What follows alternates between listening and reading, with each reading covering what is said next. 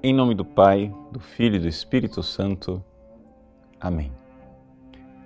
Meus queridos irmãos, o Evangelho de hoje nos coloca diante da realidade maravilhosa de que Cristo, o Filho de Deus feito homem, tem poder para perdoar os pecados. É isso que Jesus põe em evidência na famosa cena em que um paralítico é trazido, baixado do teto diante dele, e ele então perdoa os pecados, contrariando um pouco as expectativas das pessoas, e depois, logo em seguida, cura, demonstrando que aquilo que antes invisivelmente tinha acontecido, o perdão dos pecados, era verdadeiro, porque agora a cura visível estava lá diante dos olhos das pessoas. E as pessoas terminam o evangelho dizendo assim que cheios de temor diziam: "Vimos hoje coisas maravilhosas". A palavra maravilhosa é a tradução é, no grego de paradoxa. Ou seja, hoje nós vimos coisas contrárias à opinião comum. Doxa é opinião, paradoxa quer dizer uma coisa contrária à opinião comum, coisas estranhas. Na realidade, é, as pessoas ficaram perplexas. E por que, que estão perplexas? Porque o evangelista São Mateus esclarece, quando conta essa mesma cena no capítulo 9 do seu evangelho, que Deus tenha dado o poder de perdoar os pecados aos homens. Neste tempo do advento, uma das coisas que a gente precisa fazer realmente é se aproximar do sacramento da confissão e receber perdão dos pecados que vem de Deus.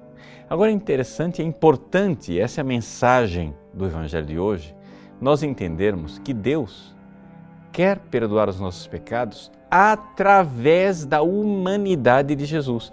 Isso é uma coisa que muitas pessoas não se dão conta. Ou seja, Deus quer tocar na humanidade através da sua humanidade, ou seja, da humanidade do Cristo. Porque, na realidade, é este o caminho de salvação que Deus escolheu. Ou seja, Deus poderia ter nos salvo de muitas outras maneiras.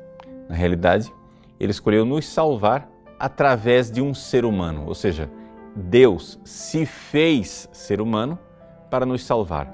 E então a humanidade de Cristo, o seu corpo e a sua alma, o seu coração humano, é o instrumento que Deus usa para nos salvar. Nós poderíamos eh, fazer aqui uma comparação. Imagine que Jesus está trabalhando na sua marcenaria. Na marcenaria, ele está fazendo móveis. Aqueles móveis é, ele faz e o principal instrumento que ele usa para fazer os móveis é o seu próprio corpo. Mas o marceneiro não usa somente o próprio corpo, ele usa também o formão, o martelo, o serrote, a plana. Assim é que acontece a salvação em nossas vidas. Nós somos a mesa, a cadeira, a porta, o móvel que Deus quer construir.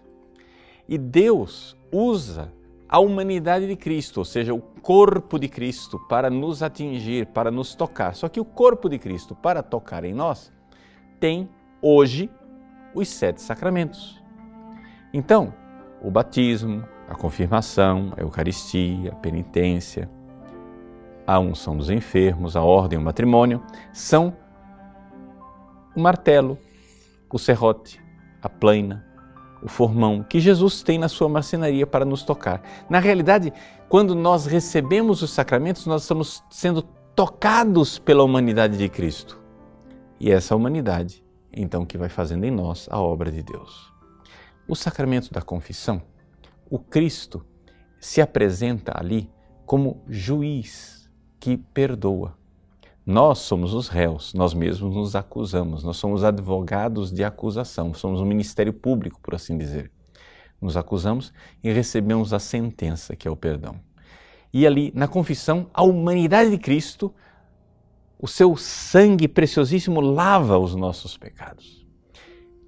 E então acontece que nós podemos proclamar como as pessoas desse evangelho. Vimos coisas paradoxais, coisas incomuns Deus deu ao ser humano o poder de perdoar os pecados. Quantas pessoas se escandalizam com o sacramento da confissão dizendo: Eu não vou contar meus pecados para um ser humano. Eu não vou contar meus pecados para um homem igual a mim. Na realidade, o sacerdote é um desses instrumentos de Cristo, dos sete sacramentos. O padre, quando ele diz eu te absolvo dos teus pecados, é o próprio Cristo quem está pronunciando aquilo. E no sacramento da confissão, ali ele lava os nossos pecados com o seu sangue preciosíssimo. Que beleza ver que Deus deu à humanidade de Cristo o poder de perdoar os pecados. Deus abençoe você. Em nome do Pai, do Filho e do Espírito Santo. Amém.